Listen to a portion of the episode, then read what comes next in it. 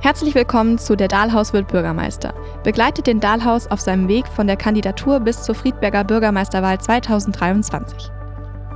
Heute geben wir einen tieferen Einblick in die Themensäule Wirtschaft mit Blick auf die Zukunft unserer Innenstadt.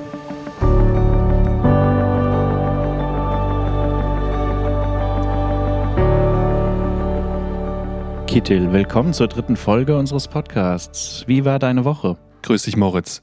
Ja, ich möchte besonders zwei Dinge hervorheben, die ich diese Woche gemacht habe. Zum einen war ich Tourist in Friedberg. Ich habe eine Stadtführung gemacht über das jüdische Leben in Friedberg und das war super spannend. Das besondere Highlight war natürlich der Besuch der Mikwe, dass man einfach dort reingeht, die Treppen hinuntergeht und einfach auch erfährt, wie das in das jüdische Leben damals eingebunden war. Das kann ich jedem nur empfehlen, allein in die Mikwe mal reinzugehen. Aber besonders ist eben diese Führung, die einmal wöchentlich stattfindet momentan, zu erfahren, was für eine Rolle die jüdische Gemeinde in Friedberg hatte. Und mir war ganz neu, dass zum Beispiel Friedberg als Messestadt nur stattfinden konnte, weil diese jüdische Gemeinde dort war. Und das ändert so den Blick auf die ganze Stadt. Ja? Also man taucht wirklich so in die Geschichte ein. Die Usa-Gasse war damals auch eine wichtige Handelsstraße, also wo Gäste von außen in die Stadt hineinkamen. Ja? Und diesen Blick einfach auf die Geschichte mal zu bekommen, kann ich jedem nur empfehlen. Das eine ist, das nachzulesen. Das andere ist, einfach mal hinzugehen, das mitzumachen, die ein oder andere Zusatzinformation zu bekommen. Und schon ändert sich auch für denjenigen, der hier wohnt, der Blick auf die eigene Stadt. Und ich kann mir vorstellen, dass wir noch an vielen weiteren Punkten rund um unseren historischen Bestand noch tiefer in die Geschichte eintauchen kann, um diese lebendiger zu machen. Das ändert den Blick auf unsere Zeit und auf äh, unsere Stadt enorm. Auch wenn man hier schon ewig gelebt hat, man bekommt einen neuen Standpunkt, neue Perspektive auf die Stadt. Und das ist einfach super spannend. Du hattest ja letzte Woche deine erste Wahlkampfaktion. Wie lief denn das? Erzähl mal. Ja, am Samstag habe ich meine erste Aktion auf dem Elvis Presley Platz gehabt. Ich habe 100 Ideen gesammelt und habe dafür für jede Idee einen Kreppel der Hofbäckerei Mörler verschenkt. Und die Aktion wurde rege angenommen. Ich war wirklich total begeistert, weil viele unterschiedliche Menschen auf mich zugekommen sind, jung und alt, Menschen, die ich sonst nie getroffen hätte, die mir einfach auf meine Frage, was fehlt Friedberg noch, um Hauptstadt der Wetterau zu sein, interessante Antworten gegeben haben. Ich fand es einfach schön, diesen Marktplatz eben auch als Austauschort zu haben. Und äh, es waren einige Gäste auch da, die vorher auf dem Markt eingekauft hatten, gesehen hatten, ich stehe dort, geschaut haben, was ich dort mache. Ich habe meine Vision vorgestellt, die Fragen beantwortet und der Austausch hat mir super Spaß gemacht.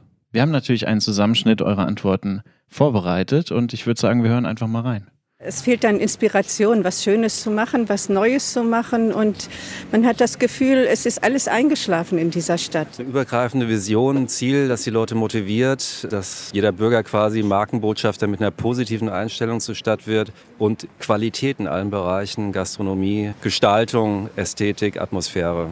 Ich finde einfach, das Flair ist Friedberg abhandengekommen. Wir haben kein Kino mehr. Es fehlen Möglichkeiten, abends mal schön auszugehen und dass nach 21.30 nicht der Bordstein hochgeklappt ist und tote Hose in Friedberg ist. Um Hauptstadt der Wetterau zu sein, muss das Innenstadtleben von Friedberg belebt werden mit neuen Ideen. Ich wünsche mir ganz einfach, dass Friedberg wieder Perle der Wetterau wird, wie das einmal war in den 60er, 70er Jahren. In Friedberg fehlt Selbstbewusstsein und Empowerment für alles, was schon da ist und was besser genutzt werden muss. Die Kaiserstraße attraktiv machen. Den Elvis Presley Platz, der ist eigentlich zu leer. Da muss auch was passieren. Das soll aber schon seit zehn Jahren passieren. Ja, was soll ich sagen? Es müssen viele Junge her und auch für Junge attraktiv machen. Uns fehlt eine ansehnliche Altstadt rund um den Fünffingerplatz. Es fehlt eine gewisse Attraktivität für eine Hauptstadt. Es fehlt ein Tourismuskonzept. Kaiserstraße. Warum macht man hier nicht eine verkehrsberuhigte Zone, wo jeder nur Schritttempo fahren kann? Parkplätze kann man ja lassen. Aber die Raser und dass die Autofahrer einfach Vorrang haben, das ist nicht richtig. Also mir fehlt hier ein äh, ausgebautes Fahrradnetz, was äh, ordentlich nutzbar ist. Und nicht, dass ich beim ADFC, wenn ich unter Friedberg nachschlage, die Empfehlung kriege, Wege weiträumig mit dem Fahrrad umfahren. Belebung in der Burg. Keine weiteren Neubauten da rein. Touristisch nutzen. Das Ding könnte dastehen wie Neuschwanstein von der Besucherzahl her, weil es einfach riesengroß ist. Die ganze Stadt hat so viel Potenzial. Mehr äh, Tourismus, mehr Führungen, die Nachtwächterführungen, alles Sachen, die auch ordentlich beworben werden müssen und dann von der Stadt auch in gewisser Weise vermarktet werden. Das ist das, was hier wirklich fehlt. Uns fehlt auf jeden Fall wieder eine schöne Seewiese, ohne Müll einfach. Wieder ein schönes Erholungsgebiet für Familien, wo man sich gerne aufhält. Uns fehlt eine wunderbare Kaiserstraße, die zum Aufenthalt einlädt. Und uns fehlt eine schöne Altstadt, wo sich alle wohlfühlen, auch die Menschen, die dort leben. Ich wünsche mir eine Kooperation zwischen Friedberg und Bad Nauheim, sodass die Bad Nauheimer zu Veranstaltungen auch mal nach Friedberg kommen können und umgekehrt die Friedberger nach Bad Nauheim. Nicht so viel Leerstand. Die Eigentümer mit ins Boot nehmen, warum Leerstand auf der Kaiserstraße ist. Uns fehlt für Friedberg als Hauptstadt der Wetterau eine starke Regierung. Als Hauptstadt braucht Friedberg eine effiziente Verwaltung, die das umsetzt, was die Politik verspricht. Dann wäre noch ganz toll, wenn Friedberg auch einen Sportverein in irgendeiner Sportart hätte, der ordentlich gefördert wird, um in einer etwas höheren Liga angesiedelt sein. Weil ein Verein, der in irgendeiner Weise mit der Stadt in Verbindung gebracht werden würde und bekannter ist, ist ein unglaubliches Zugpferd überall. Ich würde mir eine Auseinandersetzung der Bürgermeisterkandidaten untereinander wünschen, und zwar lange vor der Wahl. Jetzt Themen setzen, Themen für Bürgerinnen aufnehmen und das diskutieren, nicht zwei Wochen vor der Wahl, sondern jetzt. Wir brauchen eine attraktive Innenstadt. Ähm, Wir brauchen einen Punkt, wo man sich gerne trifft, wo Zusammenhalt spürbar ist. Ich bin der Auffassung, dass es mehr Fantasie braucht. Es braucht mehr kleine Projekte, ein bisschen Lust und Leidenschaft. Das ist auch was, was in dieser Stadt irgendwie verloren gegangen ist. Und es braucht eine Achtung auch derjenigen, die sich hier für diese Stadt engagieren. Denn sonst sind diese Leute ganz schnell frustriert, geben auf und verlassen die Stadt. Ein ordentlicher Bürgermeister fehlt uns, der mal aufräumt.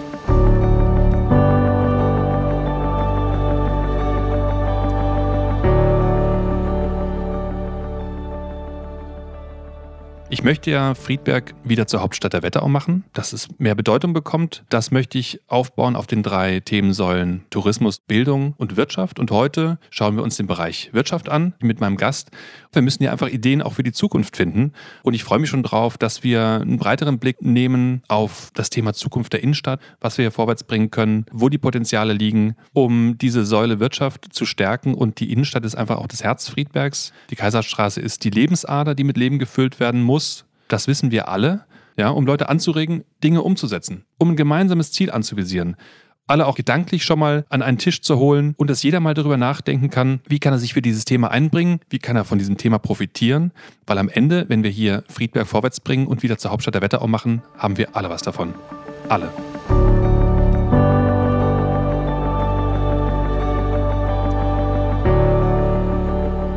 Er ist ein sehr bekanntes Gesicht Friedbergs, Geschäftsmann als Inhaber des großen Modehauses Roots, neuerdings auch Vizepräsident im Deutschen Handelsverband und er geht wie ich auch als Unternehmer in die Politik. Jochen Roots, magst du was dazu sagen? Ja, gerne. Ich bin der Spitzenkandidat der FDP Wetterau für die hessische Landtagswahl im Oktober. Ist auch was Neues äh, für dich, oder in die Politik zu gehen, oder hast du da schon ja, kommunalpolitisch äh, bin ich tatsächlich seit der letzten Wahl schon äh, unterwegs, aber das ist ja auch noch relativ, also gefühlt auch durch Corona, äh, gefühlt alles relativ neu. Das mache ich schon. Kreistag, Stadtverordnetenversammlung Bad Nauheim. Mhm. Aber das ist natürlich jetzt nochmal eine, eine, andere, eine andere Kiste. Ich frage jetzt mal ganz allgemein. Wirtschaftsstandort Friedberg. Was haben wir, was andere nicht haben? Ach, wir sind, glaube ich, schon deswegen ein interessanter Standort, weil sich so viele Wege hier kreuzen und weil sich andere Dinge hier kreuzen, wie beispielsweise Bildung oder Verwaltung. Also insofern sind die Wege mitunter kurz zu mhm. den Schulen, zu irgendwelche Behörden, die vielleicht Sachen genehmigen müssen. Und die Infrastruktur, Bahnknotenpunkt, die Autobahn ist nah, die Großstadt in Sichtweite, also zumindest wenn man in die höheren Gebäude geht, spätestens mal austoben, kann man ja wirklich schön bis nach Frankfurt reinschauen. Das allein macht es schon sehr spannend und interessant. Also vorneweg die logistische Lage, wie wir angebunden sind. Das ist ja eigentlich als Wirtschaftsstandard schon mal. Ja, ja, klar, positiv. aber wirklich auch, auch mehrdimensional. Also nicht nur rein auf das Verkehrsmittel, was fährt, sondern wirklich auf die Menschen, die irgendwo im Fluss sind und auch auf Know-how, was im Fluss ist. Also insofern ist das hier ein guter Schnittpunkt. Wie machen wir uns für Investoren interessant? Also für Menschen, die überlegen, ein Geschäft zu eröffnen, eine Unternehmung zu machen. Wie sollen die sich für Friedberg entscheiden? Wie machen wir uns interessant für die? Wir brauchen natürlich Flächen, die wir zur Verfügung stellen müssen. Ob das Bestand ist, also Thema graue Energie ist es schon da, oder äh, reines Bauland, wenn irgendjemand wirklich neu aufsetzen muss, das muss da sein, das muss vorgehalten sein, damit ich keinen wegschicke, falls wirklich einer sagt, äh, da, ihr seid so interessant, dass ich hier hin will. Und dann muss man mit dem punkten, was man hat, eben die Menschen die Arbeitskräfte, die hier vor Ort sind, oder das Know-how eben über die ganzen Bildungsebenen, fängt in den Schulen an, hört bei der THM auf. Wir haben die Nähe zu Frankfurt, also ich kann auch nach Frankfurt auf die Uni zugreifen, ich kann nach Gießen auf die Uni zugreifen. Darüber hinaus geht es ja weiter mit Marburg, mit Mainz. Hm. Also das ist schon alles sehr, sehr interessant. Dann geht es um Netzwerke, dann geht es um, um Fragen, was ist hier vielleicht schon an Gewerbe, an Industrie, an Produktion, an äh, Dienstleistungen Ja, das sind wichtige Punkte für jemanden, der entscheiden muss. Und wir sind eben nicht ganz nah an Frankfurt dran. Das heißt, wir sind auch von den Preisen her, von dem, was so rundherum noch anfällt, glaube ich, auch ganz interessant. Wir sind aber nicht die tiefe Peripherie und nicht zu weit weg. Ob das jetzt Flughafen ist, ob das der große Finanzplatz und, und Drehkreuz Frankfurt ist. Also für eine, für eine eigenständige Wirkung hätte man noch genug Raum, wo man jetzt nicht zu eng an Frankfurt dran ist, sondern einfach für sich so ein Wirkraum werden kann.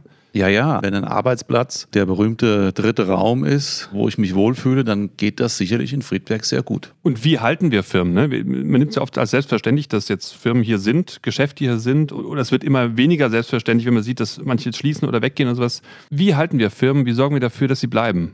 Da gilt es, ein offenes Ohr zu halten und mit den Leuten im Gespräch zu bleiben und sagen, fühlt ihr euch wohl oder könnte irgendwas besser sein? Und meistens ist irgendwas, was man vielleicht nachjustieren kann. Das muss ja gar nicht, nicht irgendwie jetzt was, was Teures sein oder was riesig Aufwendiges sein. Aber ich glaube, es ist ganz wichtig, mit den Leuten im Gespräch zu bleiben, auch mal rauszukriegen, was schätzt der eine oder andere an dem Standort, um das vielleicht dem nächsten nochmal mit geben zu können. Übrigens, Firma XY ist schon da und äh, die fühlen sich hier besonders wohl, weil wessen Aufgabe wäre das jetzt quasi, die Firmen eben zusammenzuholen, dieses Feedback einzuholen, vielleicht auch mal diese Wertschätzung zu geben, dass sie da sind? Das muss ja eigentlich die Stadt sein, oder? Dass die sagt, okay. Das muss die Stadt sein und das ist Chefsache, genauso wie man das Ohr am Bürger haben muss. Genauso, mhm. äh, genauso Chefsache, um einfach mitzukriegen, wo gehen die Empfindungen hin, wo gehen die Wünsche hin und worüber jubelt man vielleicht gerade in Friedberg. Gibt es schon so ein Treffen, wo sich alle treffen einmal im Jahr und wo man sich austauschen kann, auch untereinander mal? Man, man hat ja oft gar nicht die Gelegenheit, untereinander den Austausch zu haben, ne, mit den anderen. Das Format muss aus meiner Sicht entwickelt werden und es ist aber auch dringend notwendig, dass man da äh, auch da mehrschichtig dran geht. Wie gesagt, Wirtschaft ist ein, ein Teil, aber natürlich auch mit den Bürgern ins Gespräch zu gehen. Ich, ich sage ja immer, ich als Bürgermeister würde mal mittags äh, eine Stunde Telefonhotline machen, mhm. äh, um einfach mal mitzukriegen, warum rufen eigentlich die Leute an bei mir in so einer Stadtverwaltung, um was geht's da? Ja, ja. abgesehen davon, dass ich es total spannend finde, weil wie die dann so reagieren, wenn die sagen, hier ist der Bürgermeister. Ja. Das ist auf jeden Fall ein Versuch wert und das kann man auf jeden Fall einrichten. Ne? Aber wenn man jetzt auf die Wirtschaft geht, dass man da eine feste Institution an Veranstaltungen hat, wo man einmal im Jahr, möglicherweise als Neujahrsempfang, ne, alle zusammenholt, sagt, ja super, dass ihr da seid. Jetzt starten wir ein neues Jahr, das, das haben wir vor, was habt ihr noch für Wünsche? Oder? Dass man alle mal zusammenholt. Ja, es gibt ja die unterschiedlichsten Gruppierungen da auch. Ne? Also wir ja. haben irgendwie sind ja alle in der, in der Industrie- und Handelskammer oder die, die Handwerksbetriebe in den Handwerkskammern zusammengeschlossen und dann haben wir Friedberg Harz und wir haben Verkehrsverein und, und, und. Und dann muss man mal gucken, wie man die Akteure da gescheit an einen Tisch rankriegt und dann mal rauslotet, wo brennt unter den Nägeln, wo gibt es Positives zu berichten und dann auch beides aufzunehmen und sagen, das tragen wir nach draußen oder wir diskutieren das nochmal in einer anderen Runde, äh, wo vielleicht noch weitere Beteiligte mit dran sitzen können. Mhm. Ja, mir, mir steht eben so ein Impuls vor. Ich weiß nicht, ob man jetzt jeden kleinen Laden dazu holt, aber möglicherweise ja. In einer Stadt wie Friedberg, wir sind ja keine Riesenstadt, sondern man kann natürlich auch das so gestalten, dass man da erstmal alle einlädt, vom mhm. Kleinen bis zum Großen. Dann kann man schauen, was passiert und mit wem man da ins Gespräch kommt und wie man es nachher so strukturiert, dass man auch an die Informationen kommt und das hört, was man auch mal, was einen interessiert, was man hören will. Einfach so ein Schuhe fix für die Wirtschaftsteilnehmenden. Ja, ja. ja, wir hatten ja schon ein bisschen drüber gesprochen, aber so Nähe zu Frankfurt, ist das Fluch oder Segen oder, oder weder noch? Also wir empfinden es im Laden eher als Segen und ich freue mich auch immer, wenn die Leute berichten, sie waren gestern in Frankfurt und haben nichts gefunden und kommen dann wieder nach Friedberg. Ja, das ist ja auch wichtig, dass die mal in eine Großstadt fahren und äh, erleben, wie sich so eine Großstadt darstellt und welche Probleme die so mit sich bringt, um dann einfach auch wieder hier unseren, unsere ländliche Stadt schätzen. Ja. Wir als Firma, aber auch ich persönlich, ich genieße diese Nähe zu Frankfurt. Das ist doch irgendwie super interessant. Wenn ich mal Lust auf Großstadt habe, setze ich mich ins Auto und eine halbe Stunde später bin ich mitten im Schmelztiegel und wenn mir das alles zu laut und zu hektisch wird, dann setze ich mich ins Auto und fahre wieder heim oder ich, so, ob das jetzt Bahn ist, Bus ist nachher vollkommen egal. Ja. Also wir haben die Nähe dahin und ich finde das äh, sehr, sehr angenehm angenehm. Ja, eben und umgekehrt, die Frankfurter haben genau dieselbe gute Anbindung zu uns, ja. Und ja. Ähm, wenn sie eben mal dem Großstadtleben entweichen wollen, ein bisschen das pittoreskere, kleinere. Da ist schon viel Potenzial, ja. Ich sehe da auch ganz viel Potenzial. Also, dass da welche herkommen, ich glaube, das kann, ja, das, das ja, kann man erstmal mal starten, ja. ja. ich habe hier so ein Zitat zu Zukunft der Innenstädte eines Wirtschaftsministeriums eines anderen Bundeslandes, das sagt, in der Innenstadt der Zukunft sollen Menschen sich begegnen, einkaufen und wohnen können. Plätze und Straßen sind barrierefrei und werden auch für kulturelle Angebote genutzt, so dass sich das gesellschaftliche Leben dort entfalten kann. Restaurants, Gaststätten, Cafés lassen Einkaufen, Genuss, Unterhaltung und Entspannung zu einem Gesamterlebnis verschmelzen. Die Innenstadt der Zukunft hat eine leistungsfähige digitale Infrastruktur und eine bürgerfreundliche Verwaltung. Über vernetzte, klimafreundliche Mobilitätslösungen ist sie gut erreichbar für Anwohner, Pendler, Gäste und Lieferanten. Hört sich das gut an? Das hört sich auf den ersten Riss ganz gut an. Da ist viel, viel Richtiges drin, absolut. Also klar, es geht um die Begegnung der Menschen, auch im Handel. Und äh, da gehört dann eben noch viel anderes dabei. Verwaltung ist so das, was äh, vielleicht dann mal anliegt, wenn es anliegen muss und wenn es der neue Personalausweis ist oder was auch immer. Aber natürlich geht es auch ganz viel um Kultur und letzten Endes sind das ja diese, diese, diese langsam gewachsenen, im Mittelalter langsam gewachsenen Städte, das sind ja Kulturgüter. Da wird ja auch unwahrscheinlich viel gemacht, das darf man ja auch gar nicht vergessen. Ist ja nicht so, dass wir hier in der kulturellen Einöde leben, sondern da passiert schon ganz viel. Und das alles zu vernetzen ähm, und mal sichtbar zu machen, das lohnt sich absolut. Und äh, dann haben auch die Städte äh, eine Zukunft und dass das erreichbar sein muss. Es muss für alle erreichbar sein. Wir dürfen da niemand ausschließen, das ist auch klar. Und dass äh, wir heute gerade in der Stadt wie Friedberg über Barrierefreiheit sprechen, das ist ja Urbestandteil dieser Stadt, dass hier irgendwie Menschen mit uns äh, leben, die nicht alle Sinne beisammen haben, die aber trotzdem äh, oder auch umso mehr Teil unserer Stadt und unserer Gesellschaft sind. Und äh, da gehört eine Barrierefreiheit dazu, äh, sofern das machbar ist. Ja, ich finde ja auch den Punkt eben, das gesellschaftliche Leben äh, sich dort entfalten kann. Ne? Das, weil es ja einfach mehr ist als, ich sage es mal in Anführungsstrichen, nur einkaufen. Und wenn das Einkaufen nicht der erste Grund ist oder der einzige Grund ist, hierher zu kommen, hat man ja umso mehr Gründe, hier zu sein, wenn man hier auch vielleicht verstärkt wieder wohnt, wenn es weniger Geschäfte gäbe oder eben ganz viele Dinge, die man im Alltag ähm, erledigen möchte, auch in die Innenstadt wiederholt. Dann wird es ja umgekehrt wiederum stärker für die Geschäfte. Ne? Dann ist nicht dieses, es steht ein Geschäft leer, man denkt nur, wann kaufen die Leute ein, sondern dass das andere dann wieder das eine mit sich bringt. Das ist ja dieser ganze Blumenstrauß, den man, den man anbietet, um die Stadt auch attraktiv zu machen. Da gehört eben all das dazu. Das sind alles kleine Bausteinchen. Ich gehe was einkaufen, aber vielleicht äh, möchte ich auch noch mal eine Kleinigkeit trinken gehen, ob das ein Kaffee ist oder ein, ein, ein sauber gespritzten im, im Sommer, das ist ja nachher egal und dann kann vielleicht Kultur noch mit anschließen, dann treffe ich Menschen und dann gehört eben Wohnen zum Leben ja ganz genauso dazu und das war ja auch, wenn wir 100 Jahre zurückgehen, war das ja die typische Struktur, Inhaber geführte Geschäfte, gewohnt wurde in den oberen Etagen, äh, auch hier auf der Kaiserstraße. Und so ein ganz klassisches altes Ritual war ja, man hat nach Geschäftsschluss, also gerade in den Sommermonaten, nochmal zwei Stühle vor die Haustür gestellt und hat sich da hingesetzt und hat dann Mhm. alle begutachtet, die da hin und her flaniert sind und kamen so auch ins Gespräch. Also das ist meine Großeltern, das früher immer noch berichtet, das war ein ganz gesetztes Ritual. Die Inhaber nach Geschäftsschluss, Stuhl auf die Straße und dann ging das Gerede los. Ja, und, und das ist Kommunikation par excellence. Natürlich ist es ein toller Vorteil oder es ist eine tolle Situation, wenn man das Haus selber besitzt, dort sein Geschäft drin hat. Das ist natürlich eine super Voraussetzung. Wenn, wenn das so ist, dann hat man eben nicht, ist man nicht an diese relativ hohen Mieten gebunden. Ich denke jetzt auch an Leute, die jetzt hier neu herkommen, die, sind, die stehen natürlich dann davor, dass sie sagen, okay, lohnt sich die Miete für das, was nachher reinkommt und so. Gibt es da Möglichkeiten umzudenken? Ist es immer nur das, dass man sagt, die Miete muss runter oder, oder, oder gibt es da andere Ansätze, wo man sagen könnte, man füllt die, was den meisten Leuten direkt auffällt. Ich habe vorhin ein Gespräch von zwei älteren Damen gesehen, ah, guck mal hier, schon wieder leer. Ne? Das ist einfach so auf der Straße schon so ein offenes Gespräch geworden. Das Leerstandsthema ploppt ja überall auf. Ja. Ne? Und dann muss man gucken, da gibt es auch in, in unterschiedlichsten Städten schon die verrücktesten Ideen und auch die besten Ideen vielleicht, äh, wie man dem begegnen kann. Das geht bis hin zu so einem Leerstandstinder, ja, wo du Anbieter hast und, und Leute, die irgendwas suchen und dann ganz schnell ein Match machen und sagen, okay, das könnte funktionieren und setzen sich zusammen. Also selbst so Sachen äh, gibt es und die funktionieren auch mitunter und dann muss man gucken, wo man vielleicht nochmal reingehen muss. Kann man eine Wirtschaftsförderung so gestalten, dass man sagt, okay, das erste halbe Jahr für eine Neugründung übernimmt eine Stadt miettechnisch und dann muss man halt mal schauen, geht das in die richtige Richtung. Letzten Endes muss es ja für alle lohnen und alle rentieren. Also der, der die Immobilie hat, muss die Immobilie irgendwie halten können. Und diejenigen, die da drin ihr, ihren Handel betreiben, die müssen natürlich auch davon leben. Das muss ja auch Spaß machen, aber muss auch jeder am Monatsende seine Rechnung bezahlt haben. Und das muss man irgendwie zusammenbringen und dass so ein Start nicht immer einfach ist, das ist nachvollziehbar, aber das kann man alles unterstützen. Nicht für die Ewigkeit, aber über einen gewissen Zeitraum, um einfach auch mal neue Ideen auszuprobieren. Und letzten Endes, das muss man ja ehrlicherweise sagen, wenn man äh, in die, die letzten 100 Jahre guckt, Wechsel war schon immer da. Und es Mhm. gab auch schon immer Leerstände und es gab auch immer Probleme. Wir hatten nach dem letzten äh, großen Krieg hier ähm, ja viele Tankstellen noch auf der Kaiserstraße, also Kleinsttankstellen mit irgendwie so einer Zapfsäule handgepumpt. Die sind ja mittlerweile zum Glück auch alle weg. Aber das war irgendwann auch mal en vogue, dass man gesagt hat, wir brauchen das jetzt. Und so sind natürlich immer Strukturen in den Städten. Das, was gebraucht wird, ist da. Deswegen muss man sich auch nicht wundern, wenn auf einmal der, der fünf, sechste Handyladen aufmacht. Das machen die nicht, weil es ihnen langweilig ist, sondern weil einfach der Bedarf da ist.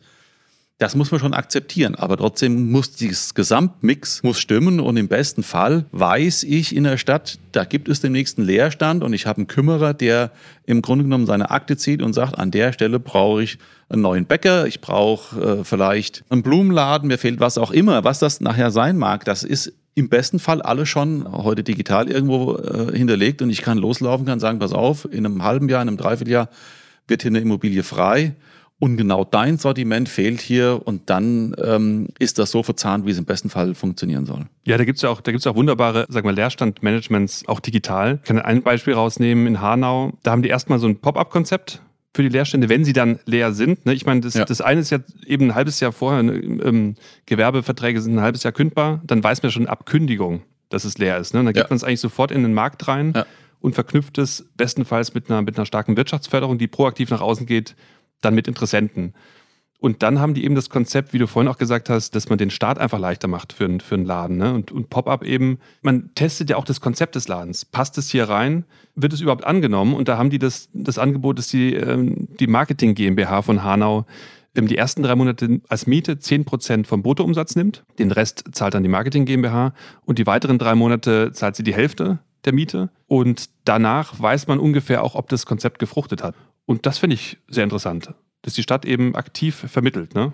Ja, wir sind traditionell in Hanau tatsächlich äh, Mitgesellschafter in der Marketinggesellschaft äh, vom Handelsverband äh, Seite hm. aus.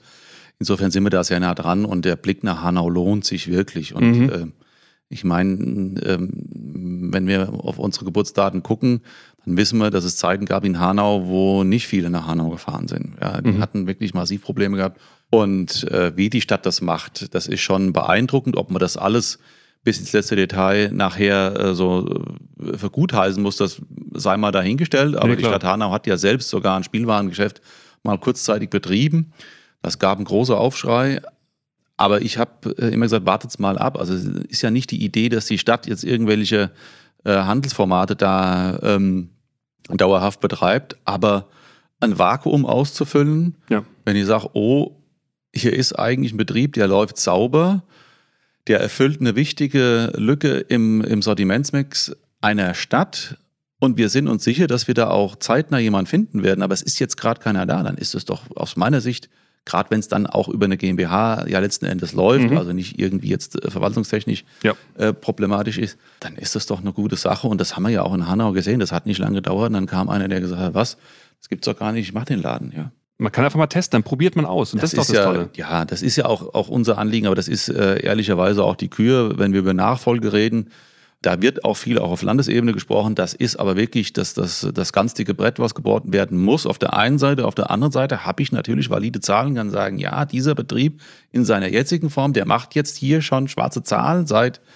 wenn es ein Traditionsbetrieb ist, ja im Grunde genommen seit ewig. Mhm. Und wenn es rückläufig ist, kann ich immer noch mal gucken, kann nachschärfen. Das muss ja kein, kein Konzept eins zu eins übernommen werden. Aber das ist natürlich dann kein Kaltstart, sondern ich übernehme ja, das Schiff am besten äh, in der Fahrt. Also da gibt es ganz viele Möglichkeiten, das attraktiv zu machen. Und wenn es die Stadt nachher einen Leerstand auch mal selbst nutzt und sagt, okay, ich habe hier eine Planungseinheit, keine Ahnung, das Tiefbauamt muss mal kurzzeitig ausgelagert werden für ein halbes Jahr, dann setze ich die halt mal in Leerstand rein. Und dann habe ich aber zumindest Menschen, in einem Raum drin, die auch einfach wieder Belebung äh, bringen. Also ne, wenn ich die Wahl habe, in ein, auf ein abgeklebtes Schaufenster zu schauen oder in einen leeren Raum reinzuschauen oder da sitzen, sitzen halt einfach fünf Menschen am Schreibtisch, ähm, die irgendwas tun, dann weiß ich doch, was mir lieber ist. Ja. In Gießen gibt es ein ähnliches Konzept, die gehen dann einfach hin, wenn es leer ist, wird sofort was ähm, tapeziert ans Fenster, dass man sieht, okay, es ist wie so ein Umbau. Aber es steht nie leer. Also nichts ist schlimmer als ein Leerstand, wo man einfach nicht weiß, was wird damit. Dann ist am besten noch ein Immobilienschild dran, dann weiß man schon, das kann ewig dauern allein dieser Effekt, den es hat, also da ist alles andere besser. Das muss aber in so ein, so ein ganz logisches System dann fallen. Also, dass man einfach weiß, okay, es wird gekündigt, dann greift dies, dann greift jenes. Für mich muss an der Stelle eben ähm, eine Wirtschaftsförderung stehen oder auch ein Stadtmarketing, Stadtmarketing, Tourismus. Da sehe ich so zwei Positionen, die wir in Friedberg stärker als äh, Stabstelle vielleicht führen sollten. Möglicherweise. Wie es andere Städte auch tun, eben als eigene GmbH, wo die Stadt beteiligt ist? Das hätte ich jetzt gerade gesagt. Ne? Man ja. kann ja auch überlegen, wirklich eine GmbH auszugründen und dann äh, kann man Arbeitsaufträge geben und ähm, dann können die auch arbeiten und müssen nicht für jede Handlung, die sie machen, nochmal irgendwie grünes Licht holen, sondern man weiß, wo die Richtung hingeht. Dann müssen die laufen und müssen äh, natürlich nachher auch abliefern. Aber in, mhm. in aller Regel funktioniert das. Und, und haben es täglich auf dem Schirm. Ne? Also täglich einfach als Aufgabe und nicht, wie es oft so ist, dann auf dem großen Stapel von vielen Zuständigkeiten, wo man manchmal denkt, okay, da ist ein Bereich vielleicht auch überfordert oder dem wird zu viel aufgebürdet und dann geht eben so ein Bereich der wie Wirtschaftsförderung, der momentan nicht besetzt ist in Friedberg, einfach nicht besetzt ist, komplett unter. Und dann wird ja an der Stelle nicht gearbeitet. Also man, man darf ja auch wirklich nicht vergessen, dass das Thema Wirtschaft äh, seit Stadtgründung ein oder das umtriebige Thema dieser Stadt war.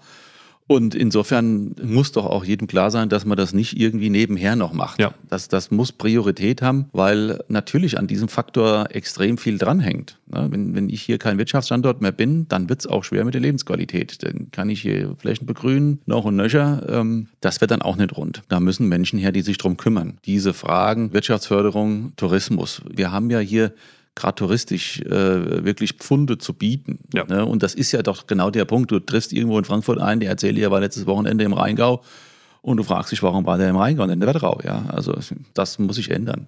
Das habe ich als, als zweites großes Standbein eben den Tourismus und die Freizeit für die Anwohner, aber auch für die Gäste, das auszubauen. Einfach aufbauend auf dem Potenzial, das schon da ist. Ja, das ähm, häufigste Thema wahrscheinlich, das du in den letzten Jahren gehört hast, Onlinehandel, kann man 24-7 einkaufen und auf der anderen Seite eben der stationäre Handel. Wie ist da das beste Konzept für einen Laden? Was, was, was rätst du einem Einzelhändler hier in der Innenstadt in Friedberg? Wie soll er sich diesem Thema widmen? Ja, das hängt letzten Endes ein Stück weit am Sortiment. Das muss man ehrlicherweise sagen. Es gibt Sortimente, die sind extrem äh, online-affin. Hm. Äh, es gibt andere Sortimente, die sind nicht so, äh, da ist es nicht so wichtig. Ja, ich, ich würde auch fast sagen, je, je spezieller ein Sortiment ist, umso größer ist die Notwendigkeit da, was zu tun. Wenn ich durch Berlin laufe und so kleine ja, Neugründungen äh, an, an Lädchen sehe, in den verrücktesten Gässchen, wo teilweise auch wirklich wenig los ist, aber mit tollen Ideen, dann sind die aber oft, wenn man in den Laden reingeht, sitzt einer an seinem Notebook und man weiß, okay, der bearbeitet jetzt gerade irgendwelche Online-Bestellungen. Das ist ja auch absolut richtig mhm. und gut. So beraten wir auch Handelsverbandsites, dass wir sagen, okay, man muss sich immer erstmal Omnichannel aufstellen, um dann nachher zu gucken, wie kann man es rein, reingewichten. So. Und wenn nachher einer hier einen stationären Laden hat und sagt, ich komme eigentlich fast ohne online aus, und der ist damit glücklich, dann ist das auch schön und gut, ja. ja. So. Aber äh, tendenziell, je schlechter die Lage wird und je spezieller das Sortiment wird, ist es umso notwendiger, wirklich in die ganze Welt äh, raus oder zumindest über die ganze Republik zu versenden, um einfach natürlich das Volumen auch hochzuhalten. Ja. Mhm. So. Und dann kommt es ein bisschen auf die Sortimente an. Es gibt äh, jetzt Bekleidung, äh, da wo wir unterwegs sind, haben wir ja Retourenquoten, die liegen so um die 50 Prozent. Mhm. Äh, da muss man mhm. natürlich schon mal genau rechnen bei den ganzen Frachtkosten hin und her äh, und irgendwelchen Gebühren, die sonst noch anfallen, auch was unterm Strich bleibt. Aber ähm, auch das ist einfach ähm, letzten Endes ein bisschen, bisschen sortimentsabhängig. Das Spiel könnt ihr quasi gar nicht mitspielen, ne? Dieses Zalando-Spiel, dass man irgendwie drei Sachen kauft und zwei zurückgeschickt bekommt. Also es ist ähm, ja, das Problem ist, bei den großen Plattformen verschickst du keine drei Sachen, sondern du bist einer von dreien, der was hinschickt und dann äh, ja, geht es mhm. um die mhm. Frage, mhm. ja nicht nur habe ich eine Fracht bezahlt, die Hinfracht, also unterm Strich bezahlst du ja anderthalb Frachten über alles bei 50 Prozent Retouren. Also ich will da gar nicht so tief reinsteigen, aber man muss mhm. natürlich, äh, um, um das Thema Online kommt heute kaum jemand drumherum. Ja, weil selbst wenn ich die die tollsten Blumengebinde mache, äh, ist es trotzdem gut, dass das auch irgendjemand mitbekommt, der vielleicht sonntags zu Hause auf dem Sofa sitzt und sagt, oh, aber das Gesteck gefällt mir oder das Arrangement ist ja so genial, da muss ich mal hin. Also auch das äh, ist ja ein Faktor. Eben, es muss ja nicht online gekauft werden. Also es geht einfach um die Präsenz und ich glaube, ja. da muss man in Konkurrenz treten mit, mit dem Wettbewerb. Natürlich verkauft man es bestenfalls in seinem stationären Handel. Das ist auch wirtschaftlich oder ökologisch viel, viel ja, besser ja. Und, und zieht eben die Leute dann wieder in die Innenstadt. Es pendelt sich ja irgendwo dazwischen ein. Ne? Es sind viele Onliner, die mittlerweile stationär auftauchen und es gibt kaum noch stationäre Händler, die gar nichts online machen. Kaufhaus ist vorbei oder können wir es neu denken? Viele trauern ja dem Jo hinterher und wir wissen eigentlich alle, dass das ja so nicht mehr kommen kann und auch nicht wird in diesem Fall hier in Friedberg. Also das Friedberger Kaufhaus ist vorbei. Und die Frage ist, unter welchen Voraussetzungen man neu denken kann. Ja, wenn ich bis in die Bachen Nuff laufe, bin ich relativ schnell in eine, einem kleinen hessischen Kurstädtchen, das ein hervorragend funktionierendes Warenhaus hat. Äh, so, aber das aufzubauen ist natürlich die, die Kunst. Ja, es wird ja morgen keiner kommen, der sagt, ich habe ein Lotto gewonnen, ich mache jetzt mal ein Warenhaus. So. Und generell haben wir die Problematik, dass äh, die großen Warenhauskonzerne in den letzten Jahrzehnten vergessen haben, ihr Kerngeschäft weiterzuentwickeln oder attraktiv zu halten. Ich glaube schon, dass es Formate äh, gibt, oder ich bin fest davon überzeugt, dass man Warenhäuser auch findet, die toll funktionieren, die auch einen, einen super Sortimentsmix haben wo es einfach Spaß macht, hinzugehen. Ja. Aber der Trend der großen Warenhauskonzerne war ja in den letzten Jahrzehnten, wir fahren den Textilanteil hoch, machen ein bisschen Parfümerie, vielleicht noch ein bisschen Zeitschriften, Buchhandel, äh, Schuhe auch dazu und dann wird es schon dünn. So, und dann, wen wundert's, äh, ist es irgendwann nicht mehr so attraktiv. Das wäre ja so, als würde der, der Italiener sagen, ich mache nur noch Spaghetti Bolognese und Napoli kann ich auch noch. Aber alles andere lasse ich weg, dann gehe ich da auch nicht mehr so gern hin. Es sei denn, ich habe wirklich Lust auf Spaghetti Bolognese. So. Das ist so ein bisschen die Krux, die wir ja Land auf Land absehen. Und insofern ist wirklich aber die Frage, wenn man überlegt, so ein Konzept komplett neu hochzuziehen, das kostet sehr viel Geld, das ist ein sehr großer Invest. Insofern habe ich da eben nicht die Hoffnung, dass wir in Friedberg in absehbarer Zeit dann ein Warenhaus wieder äh, installieren können. Ich sehe auch nicht, dass das wieder kommen kann aber in kleinerer Form vielleicht. Also, dass man, dass man so diesen Charakter, dass man in, auf mehreren Ebenen abgeholt wird, in einem Raum, ja, dass man vielleicht vier Anbieter hat in einem kleinen Laden, die sich den teilen und dadurch das Thema verstärken, den Raum besser nutzen, ja, oder sich die Miete auch teilen. Vielleicht kann man so denken, aber dann eher thematischer. Also das und nicht, generell, nicht, dass es alles gibt. Ja, generell schon. Das Ja. ist schon richtig. Äh, Das kann man sicherlich auch sich vorstellen. Wenn wir jetzt unseren Leerstand äh, hier im ehemaligen Kaufhaus Jo betrachten, da ist es für mich tatsächlich eher der Lebensmittelnahversorger, der ein Innenstadtsortiment anbietet, ja, was einen gewissen Werf hat, wo man sagt, da macht es einfach Spaß reinzugehen, ob ich jetzt meinen täglichen Bedarf abdecke oder ob ich bei dem Kaffeeröster schnell nochmal ein halbes Pfund Kaffee mitnehme, weil das einzigartig ist oder weil ich weiß, da ist ein Sushi-Roller drin, der Mhm. irgendwas Leckeres, Frisches macht oder, oder. Also ich meine, da gibt es ja auch jetzt bei den Lebensmitteln genug Ideen, wie man sowas attraktiv halten kann. Das sehe ich momentan in der Tat als ähm, das Wahrscheinlichste, was wir hier gut implementieren können, was auch ähm, funktionieren wird. Da Ja. bin ich mir ganz sicher. Und das ist ja auch soweit geplant, ne? Und, und das wird auch den, den Elvis Presley-Platz dann wieder automatisch beleben, würde ich jetzt mal sagen. Wenn ein täglicher Bedarf dort abgedeckt wird. Wenn in den Leerstand äh, mal zukünftig am Tag ein paar tausend Reihen rausgehen, ist auch da Betrieb. Das ist, das Mhm. ist schon so. Mhm. Ja. Und weniger Gründe wegzufahren, woanders hinzufahren. Ja, das ist immer so, so der Punkt. Ja. Ihr seid ja auch ein Kaufhaus dementsprechend, aber, aber natürlich dann auf das Thema Mode spezialisiert. Was ich ein gutes Beispiel finde, ist zum Beispiel der König Plus, der ja von einem Schreibwarenhandel sich erweitert hat, wo noch mehr Gründe sind, dorthin zu gehen. Ja? Und, äh, oder wie, wie siehst du das? Was, was macht der richtig? Naja, gut, der greift im Grunde genommen die Ideen auf, die gesucht werden und schaut, ob er es irgendwie ins Sortiment integrieren kann. Mhm. Und wenn das irgendwie darstellbar ist, dann, dann macht das Sinn. Ist bei uns ein bisschen so äh, gelegen, dass wir natürlich sagen, wir bieten äh, textiltechnisch alles, ähm, Mhm. von, von ein paar wenigen Ausnahmen abgesehen, wo uns der Platz so fehlt. Also nehmen wir mal hier einen Miederwarenbereich für Damen, den kriege ich platztechnisch nicht gescheit aufgestellt, also macht das keinen Sinn, aber es gibt durchaus auch Randsortimente, die man dann dranhängt und sagt, ähm, also das ist bei uns jetzt beispielsweise der Bereich Konfirmation, Kommunion, der ploppt bei uns im Frühjahr auf und ist dann irgendwann an Pfingsten durch. Aber das ist natürlich ein wichtiger äh, Bereich im, im Spezialgeschäft, den man gerne hegt und pflegt. Ja.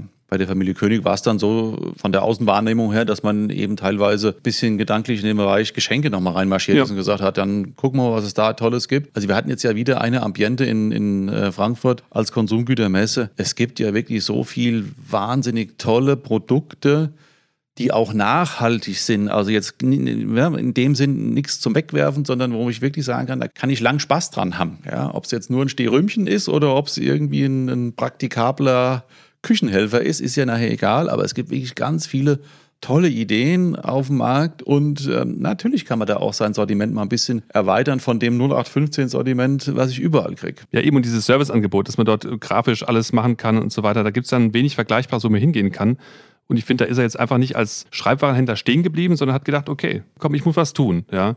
Und ich finde diesen Ansatz gut. Dann ist er quasi ein, wie ein kleines Kaufhaus geworden für einen bestimmten Bereich, so einen Themenbereich. Und ich finde das gut gemacht. Und dann natürlich der Kaufmann, der da steht, den man kennt. Und das macht eben, glaube ich, ähm, das Einzelhandelsangebot auf der Kaiserstraße aus. Das ist ja bei dir genauso. Man trifft dich ja auch immer wieder an dort. Ja, das darf man nicht unterschätzen. Ähm, Das ist schon, äh, schon ein wichtiger Faktor. Ja, Man muss nicht immer auf der Fläche sein, aber man muss da immer wieder mal da sein und sagen, ja, da treffe ich auch noch den, der es irgendwie verantwortet. Ja.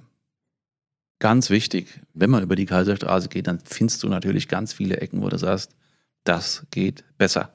Das fängt hier bei den kleinen Blumenrabatten in den Seitengassen äh, an. Also Stadtbild. Stadtbild, das ist ja auch das, was wir den, im Gespräch mit den Menschen immer wieder gesagt bekommen, wie es hier aussieht, so dreckig und so. Und dann, dann, muss sich auch jeder selbst an die Nase fassen, dann muss ich jeder Hauseigentümer mal fragen, wann habe ich denn das letzte Mal in die Gas gekehrt? Mal ganz banal und praktisch gesagt. Aber da gehört eben auch äh, hier unser Grün dazu. Wie sind die Baumscheiben gepflegt? Sieht das ordentlich aus? Äh, sind die Bäume nicht überwuchernd, aber auch nicht kränklich? Und wie, wie sehen die Straßenbelege aus? Wie, wie ist das Stadtmobiliar? Gibt's die, sind die Bänke ordentlich oder fallen die auseinander? Und, und, und. Ja, gerade dieses Hauseigentümer, ne? wem gehört's? Wer ist für zuständig? Wer fühlt sich dafür verantwortlich? Ne? Das ist ein ganz wichtiger Punkt. Und ich finde so ein Konzept, was ich immer wieder höre, gerade aus Städten, die, wo die Miete sehr teuer ist, sagen wir mal München oder sowas, wo sich äh, Menschen in Genossenschaften zusammentun, sich ein Gebäude kaufen und dann jetzt auf die Miete bezogen, dann die Miete halt einfach so hoch ist, wie die Kosten sind, wo kein Profit im Vordergrund steht, aber dadurch entsteht halt ein Wert, wird ein Wert erhalten. Ich finde das super spannend und ich kann mir das auch vorstellen. Ja, ein Beispiel, man nimmt hier ein ganzes Haus auf der Kaiserstraße, eine Genossenschaft kauft es, macht dort Coworking Spaces rein, Konferenzräume, nutzt es wirklich auch geschäftlich, kann es auch alles selber bestimmen, weil es denen gehört. Ne? So, aber in, in einem Konsens halt in der Genossenschaft. Das ist sowas, was es, glaube ich, noch gar nicht gibt. Es gibt eben die alteingesessenen Eigentümer, die selber das bewirtschaften oder die, denen es gehört, die vielleicht nicht mehr hier sind, die es vielleicht auch nicht so interessiert. Und ich finde, da wird man so einen Blick drauf bekommen, dass, dass es einem gehört, dass es einem was bedeutet.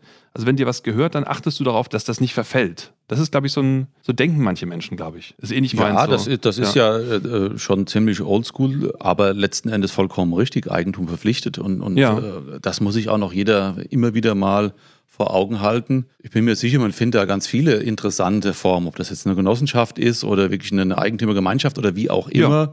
Wo der eine vielleicht wirklich sagt, mein Fokus ist das der, der Wohnbereich und der andere sagt, oh, ich habe die Connections zu Leuten, die mal einen Arbeitsplatz suchen, Mhm. ähm, um kurz in Ruhe arbeiten zu können. Und der nächste sagt, mein Gedanke geht Richtung Gastro oder was auch Ja, immer. genau. Ne? Also das, ähm, da- das ist sicherlich lohnenswert, da mal hinzugucken, was gibt's da für Ideen und vielleicht kann man auch einfach selbst was Neues entwickeln. Also man, Ja, nicht jeder hat jetzt das Geld, direkt ein ganzes Haus zu kaufen, aber wenn man jetzt in, in so ein Thema kommt, dann kann pro Haus einfach ein so ein Thema besetzen. Und ich sage jetzt mal, fünf Häuser in der Altstadt, fünf Häuser auf der Kaiserstraße. Und dann hat man schon so Pfeiler reingesetzt, wo Menschen sich wirklich drum kümmern und denen auch was daran gelegen ist, weil die möglicherweise auch ihr Geld damit verdienen, ne, dass das vorwärts geht. wir sehen das ja, was im Bereich Crowdfunding da momentan auch passiert, wo einfach ganz viele Leute sagen, ich habe da Interesse dran, allein schaffe ich es nicht, aber ich bin bereit, mein Schärflein dazu beizutragen. Und äh, nachher ist die Summe doch äh, ganz ordentlich, die dann zusammenkommt und dann kann man genau so etwas bewegen. Und dann, dann ist es auch eine größere Menge, die vielleicht wirklich sagt, wir wollen nach links, wir wollen nach rechts, wir wollen dieses konkrete Projekt umgesetzt haben, das ist uns wichtig und wir haben vielleicht noch Randflächen, da sind wir für alles offen. Über so ein Projekt, jetzt wenn man nochmal Genossenschaft nimmt, hat man auch die Möglichkeit, Fördergelder zu bekommen. Also da muss man nicht, das ist mir auch wichtig, die Stadt hat ja nicht unendlich Geld. Es wird gesagt, dass ein gewisser Teil ja schon einfach durch gewisse Vorgaben schon belegt ist und da hat man noch einen Spielraum. Sondern es geht darum, dass die Stadt halt die Rahmenbedingungen dafür setzt, ne, dass es möglich ist. Und wenn es dann über Dritte bezahlt wird, umso besser. Das ist ja bei, in ganz vielen Bereichen ist das ja im Grunde genommen ähm, der Hebel, warum überhaupt noch irgendwas passiert. Also ganz viele Einrichtungen, sei es Vereine, äh, sei es irgendwelche soziale Einrichtungen bis hin zu meinem Verband, dem Handelsverband. Wir hängen tatsächlich an öffentlichen Fördermitteln dran und finanzieren dadurch auch einfach äh, ja, die, die, die Manpower dazu, um Sachen umzusetzen. Und das macht auch absolut Sinn zu gucken, wo sind die Fördertöpfe und was muss man dafür vorleisten, damit man nachher zugreifen kann und hat es dann auch den gewünschten äh, Effekt. Aber in der Regel ist die, die Fördertopflandschaft so groß, dass man da das passende Deckelchen zum Töpfchen findet. Ja, genau. Europaweit kann man ja Gelder bekommen ne, dafür. Absolut. Was für Voraussetzungen muss die Stadt schaffen, um unternehmerfreundlich zu sein? Die Stadt, die Verwaltung. Was, was muss sie anbieten? Ich glaube, das ist ein, eine, eine Frage auch des Blickwinkels. Ich muss verstehen, was treibt die um und was, äh, was ist für einen Unternehmer wichtig. Wel, welche Fragen müssen schnell beantwortet werden? Das muss man verstehen. Und dann kann man so agieren, dass ein Unternehmer sagt, hier fühle ich mich wohl. Hier werde ich wahrgenommen, hier werde ich verstanden mit meinen Mhm. Problemen und Anliegen. Und im besten Fall hat er vielleicht ein Problem und, und äh, kriegt dann eben auch schon die Lösung dazu und sagt, pass auf, das hört sich vielleicht ein bisschen jetzt schwierig an, aber vorm Blatt A, vorm Blatt B, vorm Blatt C und dann geht es schon weiter und so. Ne? Also wir brauchen keine Bremser und wir brauchen äh, keine Bedenkenträger, die alles negativ sagen, sondern wir brauchen Leute, die die Aufgaben lösen. Ja, genau, einfach ansprechbar sein für die Belange der Unternehmer, für die Mitdenken. Ja, wie gesagt, für mich wäre das da so eine Stabstelle Wirtschaftsförderung. Weil wenn man jetzt von außen kommt, ja, wenn man jetzt die Geschicke hier schon kennt, wie sie sind und sowas, dann weiß man schon, wen man ansprechen muss und, und kennt die Wege und der klopft dann bei dem und dann kriegt man da von dem Rückmeldung. Aber wenn man von außen kommt, wird man nicht geführt. Und proaktiv geht, glaube ich, die Stadt auch nicht nach außen und sucht nach den guten Unternehmen. Also nicht sichtbar, ja. Das wäre etwas, was ich jetzt voranbringen würde.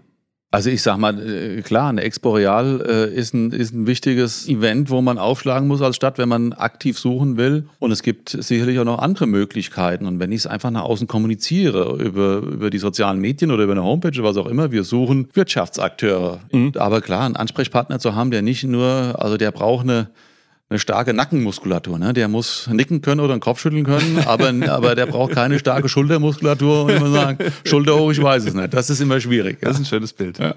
Was hältst du von der Vision, Friedberg wieder zur Hauptstadt der Wetterau zu machen? Ja, sagenhaft, sagenhaft. Wir sind Kreisstadt ähm, und äh, das muss man sich immer wieder mal vor Augen führen. Da muss man dran arbeiten, dass nicht irgendwelche Institutionen weggehen von Friedberg, sondern die müssen herkommen. Ja, so jetzt kann man lang in der Vergangenheit in Wunden rumwühlen Warum ist der Feuerwehrhauptstützpunkt in Bad Nauheim? Warum geht das Schulamt weg? Das ist jetzt so. Äh, jetzt geht es nach vorne zu gucken und sagen, so, wir sind selbstbewusst ähm, und äh, verteidigen diesen Titel Hauptstadt der Wetterau. Ja? Und was muss ein Bürgermeister oder eine Bürgermeisterin mitbringen? Welche Qualitäten und Eigenschaften braucht es?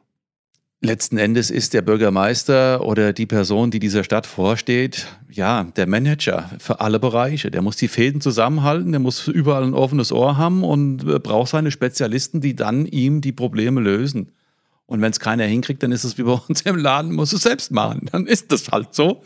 Aber ähm, man muss, muss äh, überall präsent sein und das Ohr überall aufhaben und Ideen haben, wie man, wie man nach vorne denkt. Da war, glaube ich, das oder ist das Bild in die Zukunft der Stadt schon ganz wichtig. Man muss wissen, wo man, wo man die Stadt sieht in, in 10 Jahren, in 20 Jahren, dann kann man sie auch dahin entwickeln. So, und solange ich das nicht habe, sondern immer nur einen gewissen ähm, ja, Zustand verwalte, wird der nicht besser. Gehe ich absolut mit dir. Lass uns das doch gemeinsam angehen.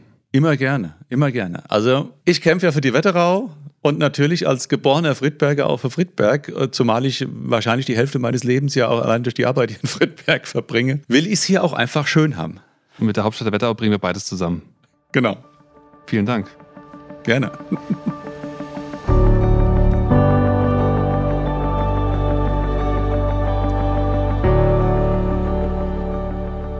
Unterstützt den Dahlhaus und helft mit, Friedberg wieder zur Hauptstadt der Wetterau zu machen. Dieser Podcast wurde produziert im Breadmaker Tonstudio von Moritz Herrmann. Inhaltlich verantwortlich ist Ketil Dahlhaus.